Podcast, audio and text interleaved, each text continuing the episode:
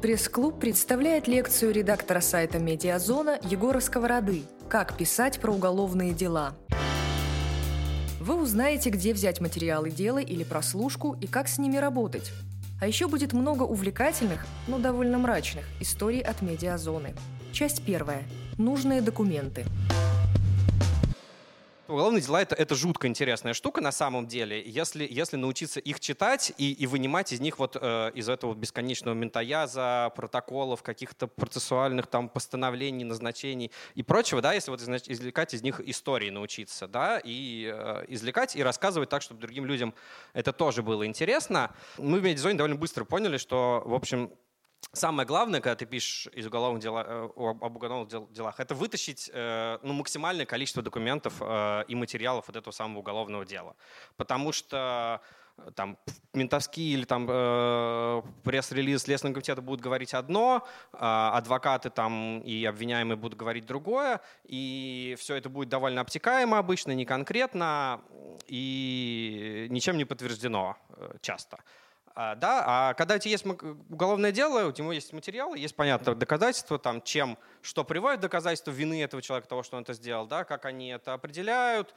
Э, собственно говоря, вот э, тот то, э, что судья, ну, в нашем российском случае обычно почти совсем не критично, просто вот скопирует потом в приговор и посадит человека, скорее всего, э, почти точно. Надо помнить, что это, в общем, специфический источник, потому что это всегда э, выборка, которую делает, про это, кажется, был другой слайд, которую делает обвинение, да, то есть, ну, документам можно доверять, но очень осторожно. И к ним надо всегда очень критически относиться. То есть э, наша задача как бы их переработать так, э, дополнить, дорасследовать, не знаю, опровергнуть и, или наоборот понять, что вот в этом этот документ действительно правильно все подтверждает, да, так, чтобы у нас получилась история, то есть какая-то ну, максимально близкая к истине, как, как мы ее понимаем, да, потому что как правило, в уголовных делах э, то, о чем мы хотим рассказать, и это обычно никому не нравится, да, оно где-то лежит посередине между тем э, версией обвинения и версией защиты. Потому что все всегда не такие белые пушистые, как они хотят э, говорить, и обычно всегда не такие злодеи и во всем виноватые, как хочет представить нам обвинение. Где мы обычно, обычно, обычно берем эти самые документы и материалы дела? В нашем случае, поскольку медиазона все-таки она как бы про людей, которые сталкиваются там, с государством, и как правило, герои наших, э, наших статей все-таки немножко э, все скорее потерпевшие э, или там обвиняемые не по делу и несправедливо, а, да, то есть мы очень редко пишем про чистый криминал какой-то. Как правило, люди, которые либо потерпевшие по этому уголовному делу, да, или обвиняемые, ну, скорее всего, Э, они или настроены на сотрудничество, на сотрудничество, я уже как, как, как полицейский говорю, на сотруд... готовы сотрудничать с, э, с нашим журналистским следствием. Ну, то есть они, они понимают, что для им важно это, журналисты, скорее всего, их, им важны, им важно в паблик это дело вынести, да, чтобы там все узнали, не знаю, как, как их ужасно несправедливо обвиняют, да, и, может быть, это им немножко помогло. Ну, или потерпевшие, если наоборот, да, это примерно Э, равновеликие э, здесь стороны, да, или, а если еще они, они не очень понимают, э, эти люди обвиняемые, но дело вам интересно, то, в общем, вполне в силах журналиста обычно э, объяснить им, что это на самом деле э, в их же интересах.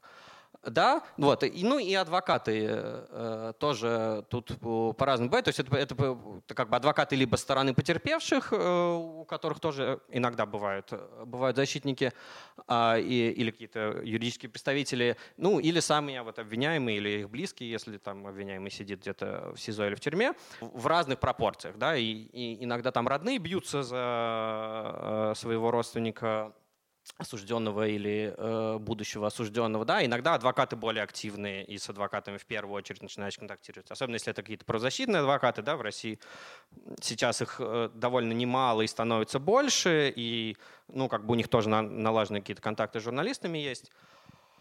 Э, э и в целом адвокаты учатся Адвокатам это тяжело, надо сказать, э, понять, что журналистам недостаточно того, что он пересказал, э, как, э, Э, как там все в деле, в двух словах, э, и что журналистам нужны документы. Но постепенно адвокаты это начинают понимать. Не все сразу, и это долгий путь э, и сложный. И для адвокатов тоже, и да, для вас, если вы будете здесь писать про уголовные дела, скорее всего, столкнетесь с тем, что просто как бы они не очень понимают, а зачем, а почему вам нужно про это посмотреть. А я же вам все сейчас перескажу сам своими словами. Вот, ну это нужно вот полномерно, немножко аккуратно объяснять, добиваться, да. Ну, обвинения и силовики, понятно. Если у вас э, вдруг есть какие-то хорошие контакты и источники, которые могут вам сливать документы, э, скорее всего, не, не, ну, как бы, не афишируя то, что они дали. Да? Потому что адвокаты если дело открытое, то и а, они как бы с, с удовольствием просто это могут дать, да, если готовы. Есть судебные всякие базы, э, я про них потом, наверное, покажу, там несколько, будет несколько отдельных слайдов. Это скорее дополнительный какой-то источник, э, как для того, чтобы проверять э, какие-то там гипотезы наши или какие-то данные, вот, потому что я не знаю, кстати, как в Беларуси, да, но в России и в Украине все приговоры очень сильно обезличивают, когда, когда они попадают в открытый доступ, и по ним кое-что можно вытащить из них, но на самом деле не очень много. Вот. Ну и ну, ходить на заседание судов вообще полезно в любом случае, но в целом, э, если никто не хочет вам ничего давать, никто не хочет с вами разговаривать, а вам нужно хоть что-то что искать, э, что-то найти, ну как бы ходите в суды, потому что э, суды, они открыты почти всегда, и что-то да, да вы вытащите из них, да, потому что, ну, как бы по-хорошему все эти материалы дела, они должны оглашаться еще и в суде. Просто это немножко более муторный, э, долгий путь, и, э, но то, тоже возможный и тоже важный. Из второй части вы узнаете о препятствиях, которых, увы, будет много на вашем пути. Это и подписка о неразглашении, закрытый суд и засекреченные материалы дела, как же обойти все препоны. Есть э, куча разных, на самом деле, объективных факторов, которые, которые этому препятствуют. И иногда, на самом деле, вы не сможете ничего написать в итоге. Потому что если у адвоката или там, у обвиняемого есть подписка о неразглашении, э, скорее всего, они... Да, подписка о неразглашении э, в России, думаю, что в Беларуси тоже, да, это нарушение этой подписки, это уголовное преступление. И у нас в последнее время и были не, несколько дел на адвокатов за нарушение вот этой вот подписки, поэтому все, все осторожничают. Да? Понятно, что если у вас хорошая репутация у, и у вас хорошие отношения с, э, с этим адвокатом N, э, то, может быть, вам что-то и дадут посмотреть, да? переслав какой-нибудь анонимной почтой или что-то еще. Но это, это уже вопрос вашего взаимоотношения с вашим, с вашим источником, вашей личной репутации. Да? У меня у одной коллеги не, не из медиазоны Антоновны, она рассказывала, что был случай, когда э, человек под подпиской просто положил перед ней молча э, тома уголовного дела на кухне, а сам ушел, типа, меня тут нету, и оставил ее там на три часа дома одну. Ну вот э, некоторые люди так поступают. То есть, в общем, разные варианты возможны. Подписка о неразглашении, ну, в, в России в последнее время они взяли, взяли моду брать ее направо и налево, но в целом она всегда есть э, по делам, связанным с госизменой, шпионажем, э, такого, такого рода вещами. А, там, да, в России, если дело ведет ФСБ, не Следственный комитет, они тоже направо и налево берут подписку, там всякие террористические дела, э, вот это вот все. А, это большая проблема, потому что, на самом деле, э, скорее всего, и на этапе следствия вы ничего не получите по документам, и, скорее всего, ничего не, и не попадете в суд, потому что суд тоже будет в закрытом режиме. Э, ну, то есть по терроризму нет, э, по терроризму будет открытый, а вот по госизмене, шпионаже вообще без шансов. Поэтому ну, мы мало пишем про эти темы, потому что мы не можем ничего проверить и ничего узнать на самом деле. И это вот приходится кормиться сливами, и хорошо, если ты понимаешь, что это слил адвокат, э, кто это слил, адвокат или обвинение, и хоть как-то можно лавировать. Но на самом деле, что там, что там в деле э, реально все равно не знаешь. И еще большая проблема с детьми. Э, ужасно не любим э, детей, вот, особенно детей потерпевших. Э, да, потому что где дети, там всегда, понятно, закрытые материалы и закрытые суды.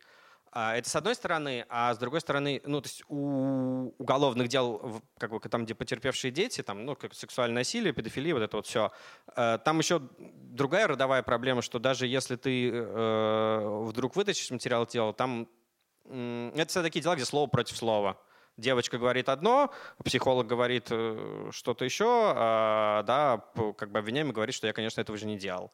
А веществ доказательств никаких, да, и это ужасные дела. В России это большая проблема, потому что э, таких дел много, и никогда ты не поймешь, а, не по делу или нет. Я думаю, что там примерно 50 на 50, как бы э, люди, которые садятся э, за дело, э, и люди, которые садятся, в общем, просто так по какому-то оговору или по тому, что статистика нужна была Следственному комитету, э, или еще что-то такое.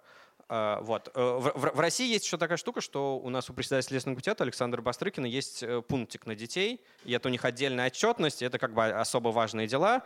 А, вот, поэтому э, за детей сажают жестко, с одной стороны, а с другой стороны, как бы во всех регионах им нужно отчитываться по, по посаженным педофилам, и, и понятно, что на этом фоне, естественно, много левых, э, левых всяких э, фальсифицированных обвинений возникает, да, это хорошо видно по... А, я вот, кстати, э, как раз покажу и расскажу. Вот этот текст, который я писал когда-то уже два года назад. А, да, и вот еще один пунктик у, у Бастрыкина — это преступления врачей, поэтому там есть специальные отделы по, по преступлениям медицины, и тоже много врачей не очень за дело, скорее всего, садится, а, да, когда ну, там какая-то даже не, не ошибка врачебная, да, какие-то объективные вещи, что человек, не знаю, там умер э, во время хирургической операции, Следственный комитет склонен трактовать как халатность, э, преступление и там особо злостную врачебную ошибку. А, вот, и преступления прошлых лет. Э, Александр Бастрыкин очень гордится своими криминалистическими отделами, которые Э, спустя там, 20 лет э, с помощью новейших технологий раскрывают очень старые преступления. А, и мы вот э, как раз по этим делам мы можем видеть, что очень много дел фальсифицируется, и люди осуждаются, скорее всего, непричастные. То есть у них цель, как бы, чтобы у них висяков там, с начала, там, конца 90-х, начала 2000-х, видимо, не осталось. Всех раскрыть какими способами уже не так важно. Вот. И это была история про людей, которые сели э, за преступление, которое было совершено там за 15 лет до того, как их посадили, э, задержали. Э, это история о сексуальном насилии, потому что судили их э, э, за... Короче, э, история, история была следующая, что в там, 2002 или 2003 году э, в Твери э, двух девочек, одну несовершеннолетнюю, другой там было 18 лет, э, жестоко изнасиловали, одну, одну убили, другая выжила. Все, ну преступление осталось не раскрыто. Его расследовали, расследовали, как бы там с годик никого не нашли, э, все, закрыли дело. А через э, там 15 лет э, в Твери задержали чувака, не помню же имени, Андрей какой-то, и заряжали его за, распитие. И заодно там э, у всех э, взяли в отделе отпечатки пальцев. И его отпечаток совпал э, с отпечатком из картотеки. Выяснилось, что это в картотеке это отпечаток был на одной из банок э, пива, который следователь нашел возле места изнасилования э, много лет назад. А, и, соответственно, как бы, ну, логично. Следственный комитет дальше думает, ага, кажется, мы вот, э, возможно, это супостат. Мы его поймали. Вот, соответственно, возобновляют дело, а, а дальше все, все, все идет не очень хорошо. А, сначала его заставляют признаться в том, что он э, совершил это преступление вместе со своим другом и еще своим другом, а, да, потом берут этого, этого друга, который э, утверждает, что он вообще как бы тогда был, работал дальнобойщиком и в эти месяцы вообще не был в Твери. Но не суть, это даже не проверить. Да? Там третьего друга, э, несмотря на его признательные показания, так в деле э, и не привлекли, потому что оказалось, что он совсем не подходит под описание, которое давала потерпевшая. В общем, там очень много, если хотите прочитать, он, это довольно длинная история, вот, э, но она полна, полна всяческих нестыковок. Это, это видно, что это, скорее всего, не, никак не причастные люди, да, и потому что банка это просто валялась в горе мусора, э, непонятно, почему следователь взял именно эти там три или четыре банки с разными отпечатками, а, и потерпевшая всегда говорила, и даже спустя 15 лет, о том, что у этих людей были э, бутылки стеклянные. А, вот. У него есть довольно убедительная версия о том, что он там жил рядышком и ходил домой э, от стоянки машины и по пути пил пиво, да, и, естественно, бросал мусор это о том, что вредно бросать мусор как бы в придорожные канавы. Это как раз тот случай, когда э, суд был закрытый. Я этим, про это дело узнал, когда их уже приговор был вынесен в первой инстанции. Вот, суд был закрытый, потому что сексуальное насилие, но, ну, в общем, материал дела у меня все равно были.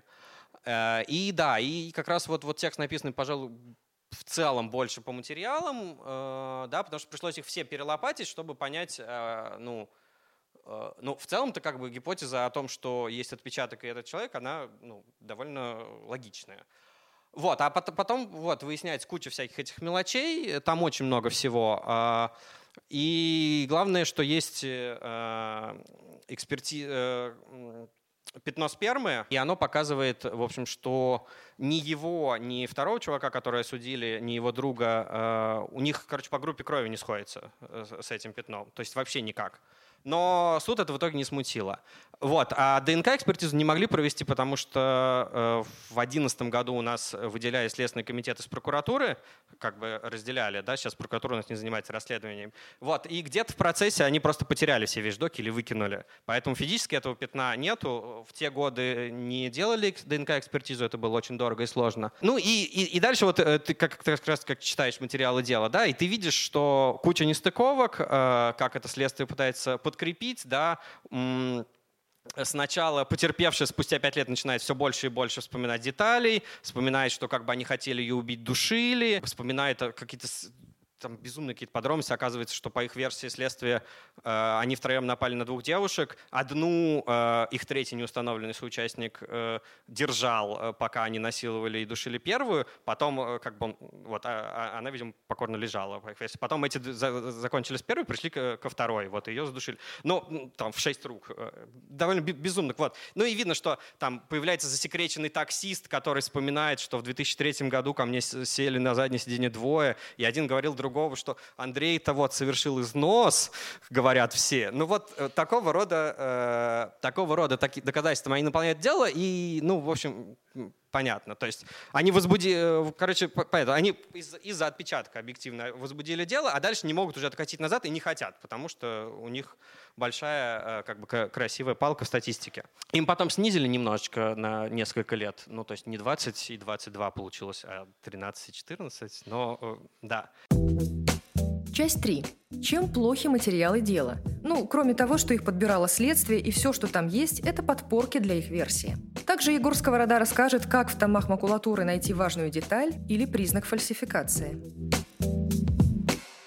Вот, ну, я немножко об этом говорил, да, о том, что, что материалам дела надо относиться с, с большой осторожностью, да, несмотря на то, что мы как бы вроде как это основная вещь, на которую мы ориентируемся, да, но понятно, что это, это, это выборка, которая сделана, сделана обвинением, да, и она по определению не может быть объективна. Да? Там все равно проскакивают вещи, которые иногда даже в материалах как бы свидетельства не вносятся, потому что следователь не может не приложить что-то, да, или чей-то допрос, или какие-то документы. Но в целом, конечно, они стараются отобрать, а, отобрать все, что подходит под их версию э, случившегося. Это первое и на самом деле основное их э, родовая травма. Да? Э, вот. Второе это то, что протоколы всегда пишет следователь, э, и, соответственно, как бы они написаны с ментовскими формулировками. И очень хочется иногда в тексте писать, что вот рассказывает такой-то и говорит такой-то, на самом деле по-хорошему надо всегда делать оговорку, что таким образом переданы его слова в протоколе. Потому что, во-первых, и передает следователь часто не то, что ему говорят, а то, что он хочет, а ты подписывай, как бы иначе там вот электрошокер или что-то еще. А, или, и, и, э, или просто как бы человек не до конца понимает какой-то юридический момент и юридический язык, и да, исследователь э, вроде бы то же самое, что он как бы сейчас говорил обычным языком, да, переделывает э, под свои формулировки так, что ему удобнее, и на самом деле человек не понимает, что вот он сейчас немножко на себя э, и, и, и наговорил, и наподписал. Материал дела, но это неплохие, это, э, это просто сложность, да, потому что там очень много, очень много макулатуры. Э, как бы если вы там во-первых, э, следователь считается плохо, если у него там в уголовном деле даже самом простом меньше пары томов, а один том — это стандартное это в районе 250-300 э, печатных листов.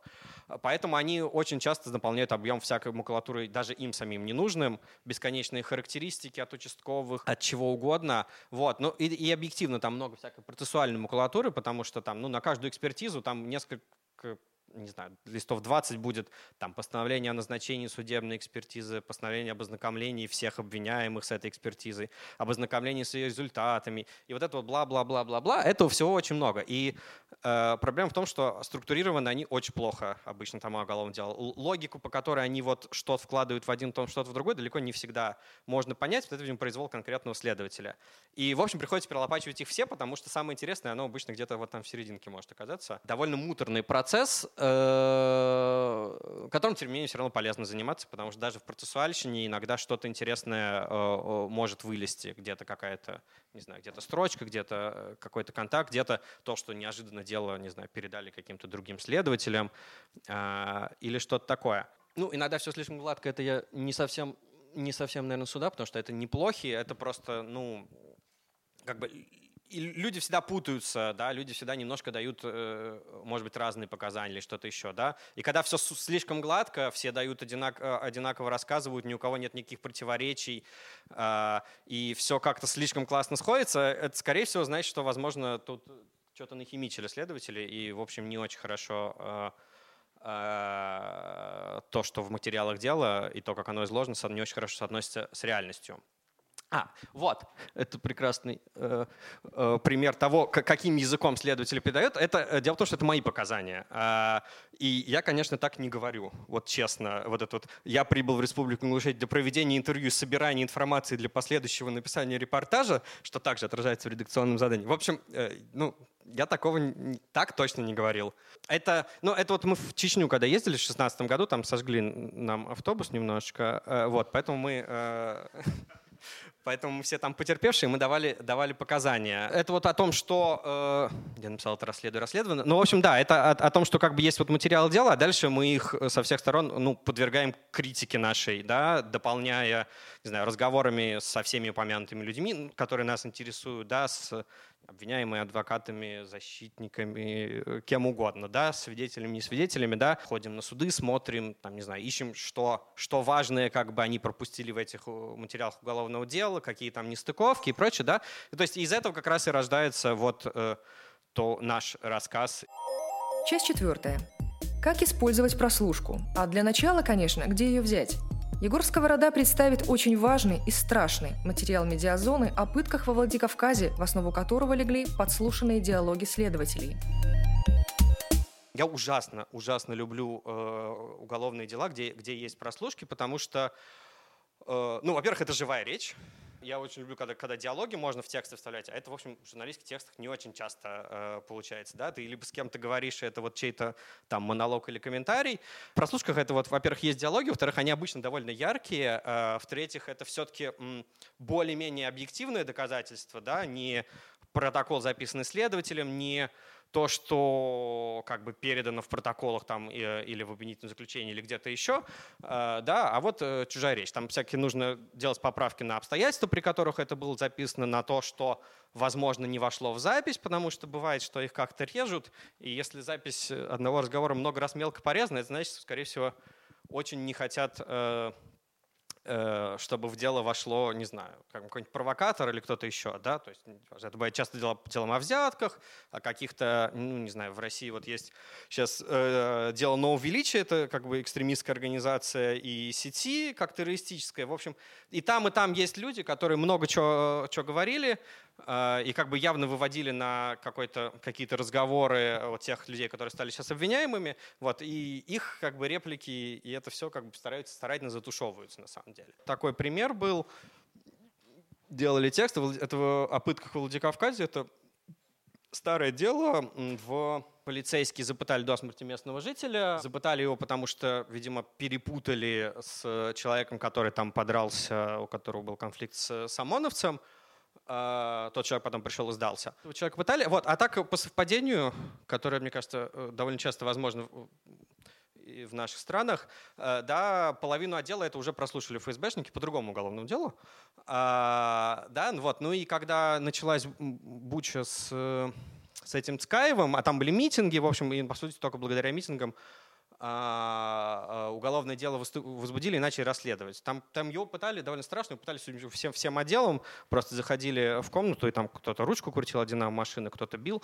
Да, были митинги, вот, ну там МВД, естественно, как бы сразу выпустила пресс-релиз о том, что он сам упал, что людей особенно взбесило. Это вот э, э разговор двух полицейских, э, там, от начальника, вот Ситохов его посадили, не посадили еще, так там суд до сих пор идет, а, обвинили. А Казбеков э, ничего ему не было, потому что он, видимо, больше начальник. Да, но вот, э, вот их разговор уже в тот момент, когда они допытались до того, что пришлось все-таки госпитализировать этого несчастного Цкаева. Вот. И там таких разговоров довольно много. И то есть много людей, засветившихся в этом деле. То есть, мне кажется, в общем, довольно однозначные какие-то какие вещи. И понятно, что они все там были в курсе в этом отделе, и многие участвовали. А, как вы получили это? А, запись? Это, это в материалах уголовного дела есть. А, это тут не секрет вообще, как бы это через э, потерпевших, через родственников э, и адвокатов э, погибшего.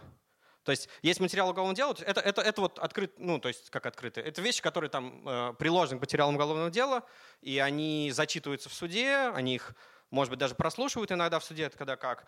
Да. Их слушали ФСБшники в данном случае, не, не, а, а, ну, не нам, не нам. Они, а, они их отдали Следственному комитету, ФСБшники могли бы не отдать, надо сказать, э, но э, им, ну, то есть Видимо, э, это тот случай, когда ФСБшкам не было никакого интереса их покрывать. Зачем покрывать каких-то пытавших ментов? Они их и так разрабатывали, как бы, ну, знаете, Следственный комитет, забирайте их, э, кушайте на здоровье. Э, да, понятно, что в других случаях они могли бы это не отдать, мы даже не узнали бы о том, что они их слушают. То есть тут, тут какой-то такой момент. Они слушают, конечно, гораздо больше, чем, чем отдают. Да, но вот это тот случай, когда, когда они отдали, то есть и Следственный комитет расследовал это дело немножечко спустя рукава, и но надо сказать, что, судя по всему, его хотели замотать дело. Он там один из последних следователей. Сначала следственная группа там была человек 15. В итоге оставили одного. Э, его еще и потом уволили за затягивание, э, потому что он не успевал бумажки оформлять э, все один на там, там десяток обвиняемых полицейских. Вот. Но, но он все равно, похож, походу, молодец, потому что он дотянул это дело в итоге один. То есть, в общем, как минимум один приличный следователь там, судя по всему, оказался в этом деле. Пятая часть. Сайты и базы судов – с их помощью вы сможете проверить факты, даты, детали обвинения и некоторые имена. Про сайты судов э, я не знаю, хотел посмотреть, но забыл, честно говоря, как это э, выглядит э, в Беларуси, да. Но в России есть более-менее приличная она все время падает, но она хотя бы есть, да, база всяких судебных решений, приговоров, заседаний, что когда происходит. Это штука, которая помогает, ну вот, помогает проверять, э, проверять разные вещи, да, что кто-то когда-то был осужден, э, ну, в недавние годы, правда, она ведется, там, не знаю, с там, в середине 2000-х, может, с конца, с конца 2000-х, да, более старых дел там не найти. Uh, да, там какие-то заседания, ну, то есть какие-то прочекать какие-то даты, что когда происходило, тако, для такого рода вещей. Да, приговоры, я упоминал уже, тоже могут помочь э, сами тексты, но они очень сильно безличные, поэтому а, там ни свидетелей, ни дат на самом деле, ни а, то есть ничего по, по большому счету, кроме имени подсудимого, скорее всего, там не будет. Я узнал про, про историю парня Парвиза Мурадова, который гражданин одновременно а, России и Таджикистана. Э, и о том, что его пытали, по его словам, ФСБшники в Краснодаре.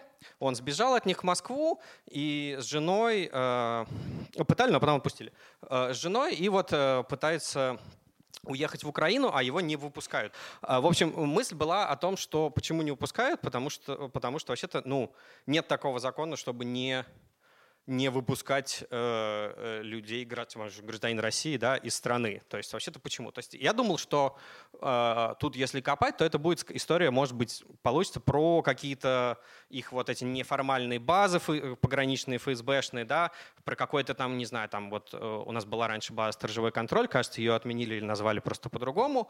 Э, в общем, в общем про, про эти штуки. Я поехал вместе с ними, когда они второй раз пытались, то есть они один раз пытались выехать из России в Украину, потому что в России им оставаться стрёмно, стрёмно, их не выпустили. Сказали, что езжай в Таджикистан, туда можно, как бы э, их садили в поезд, и дальше там несколько часов он разговаривал с пограничным, с оперативником ФСБшным, который кому-то звонил, скорее всего, видимо, в Краснодар. Да, что вот э, на Запад тебе нельзя, а в Таджикистан хочешь езжай. А он не очень хотел в Таджикистан.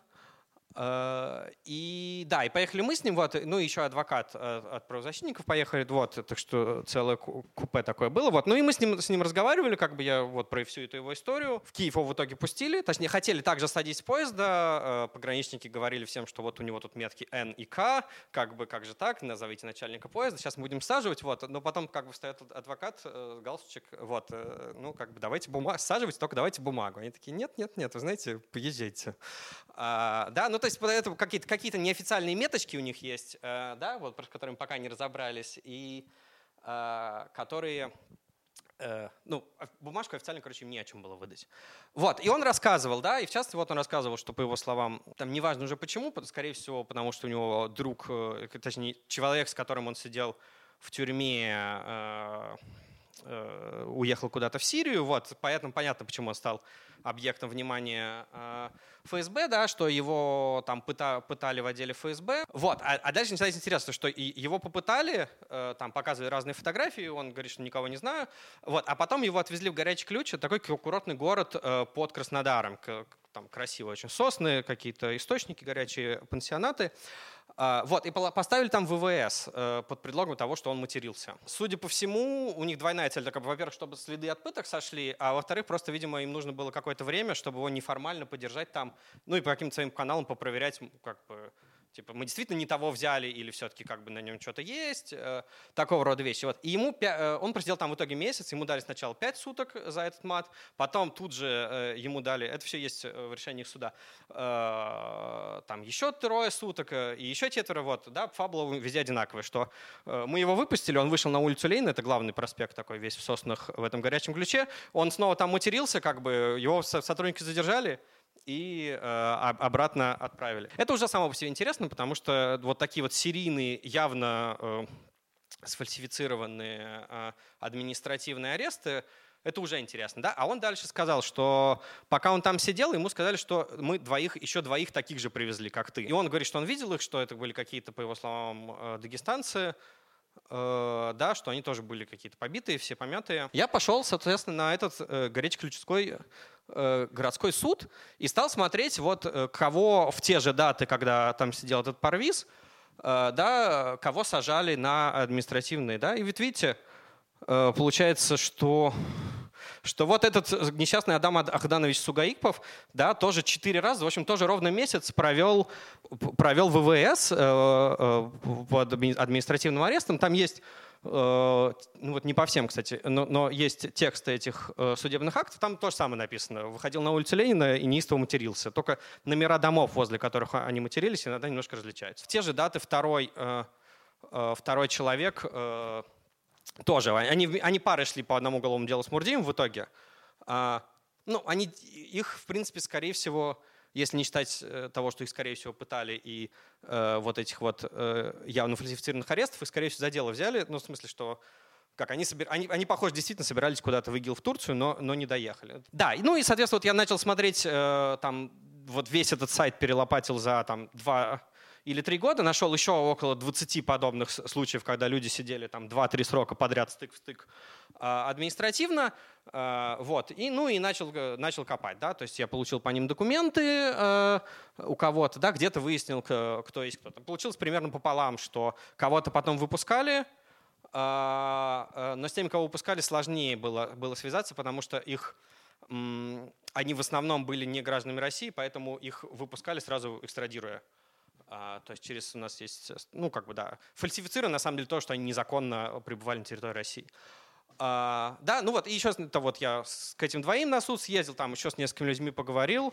Да, и вот и получился такой вот большой, большой текст о том, и о пытках тоже еще несколько человек рассказывали, да, вот о том, какими методами, ну вот, например, работает ФСБ на Кубани.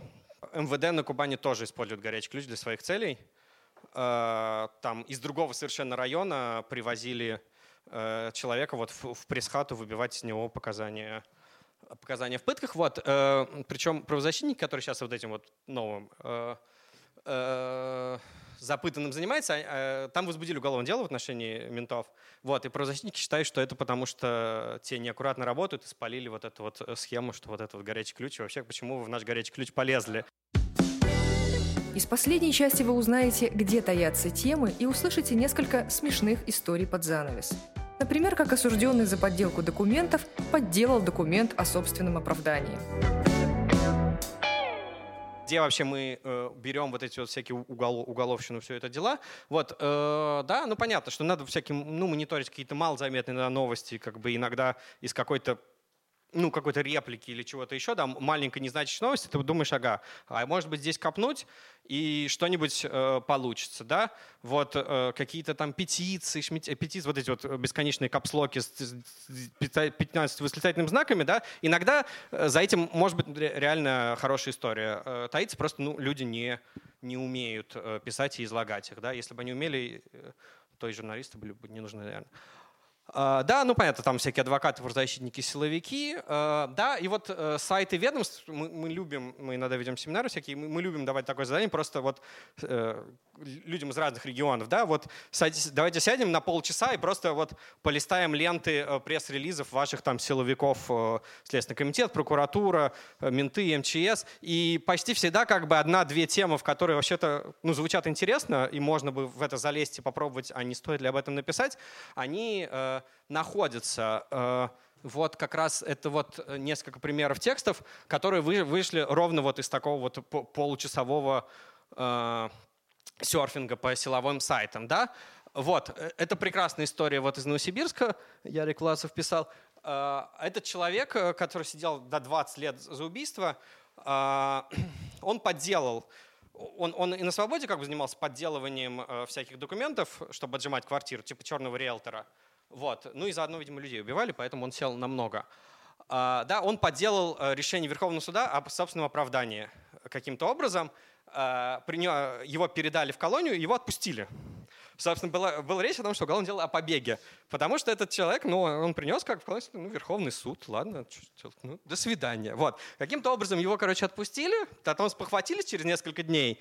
Э, вот, все-таки его поймали, да, но, тем не менее, какое-то количество времени он находился на свободе, да, и вот мы увидели как раз пресс-релиз о том, что, кажется, то ли его поймали, то ли уголовное дело на него возбудили вот о попытке побега, ну, точнее, побеге, а, и о подделке документов. Вот. А, про ФСБ это тоже был пресс-релиз какой-то, что Следственный комитет закончил какое-то расследование. Это, это как раз о том, о том случае, когда ФСБ всех прослушивало, но, но, но, но здесь оно прослушивало ровно э, как раз для того, чтобы судью, судью посадить. Там очень сложная, сложная схема, не буду, не буду пересказывать, потому что там все друг друга прослушивали. Там дело начинается с того, что э, одни опера уговорили местного жителя наркозависимого взять на себя на себя вину, э, э, принесли ему там сначала какое-то гашишное масло, потом что-то еще, ну, за деньги. Э, он многократно судимый, он очень был не против оказаться еще раз в тюрьме, ему все равно свое делать было нечего, но решил как бы на этом заработать. А Перов в это время слушал службу собственной безопасности госнаркоконтроля.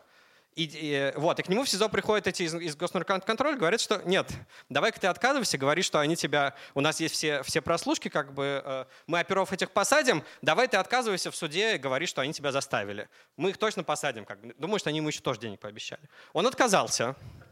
В это время ФСКН, это вот служба наш госнаркоконтроль, его расформировали. А, видимо, службе собственной безопасности стало неинтересно сажать типиров, как бы их все равно расформировывают. А, дело как-то подвисло. Менты понимают, что как бы надо, на, надо ковать. Они договариваются с прокурорами, о том, что вот давайте вот это дело не дадите ход, как бы вы его закроете. От, открытый как бы от, отказ и все. Дело не будет. Заносит им деньги, судя по всему. А дальше судья, вот который, Турицын как раз, он судит вот этого человека. У него все это происходит в суде, что он сначала признает, потом отказывается, вот эти все качели у этого, у этого обвиняемого. И судья говорит, ну что-то, а мне? В общем, примерно так. А я-то тоже... Я, я его сужу, не прокурор, я вот и дальше вот начинается как бы там не до конца понятно. Скорее всего, э, один из ментов понимает, что что-то совсем все плохо, часть денег у них взяли, ничего не происходит. Э, один прокурор одно просит, старший прокурор просит другое. Вот он, видимо, в этот момент э, либо он сам идет к фейсам, либо те под прокуроров копают и, и они к нему идут. В общем, они сошлись. Дальше он ходит, все пишет, еще неофициально, просто сам на диктофончик. И со всеми долго разговаривает о том, как, э, как кому передавать остаток денег. У них была проблема с напарником, потому что надо было от одного прокурора забрать задаток данный и передать судье его. Э, а денег тоже ограниченное количество. В общем, это все вот продолжает несколько месяцев.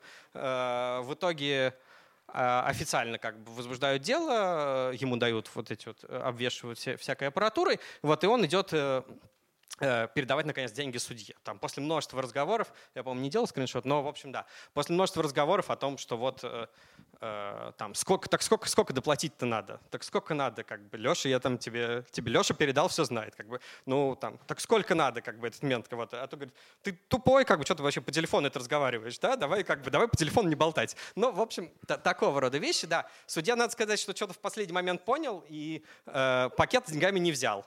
То есть о, там есть видео э, э, в деле, да, о том, что он показывает, типа, сколько, сколько там, 5, вот, но что-то вот, э, понимаешь, что что-то не то, видимо, пакет не берет. Не знаю, посадит его или нет, потому что дело передали из Краснодара в Ростов-на-Дону, а там немножко другой регион, черт его знает, может, судья и, и выкрутится.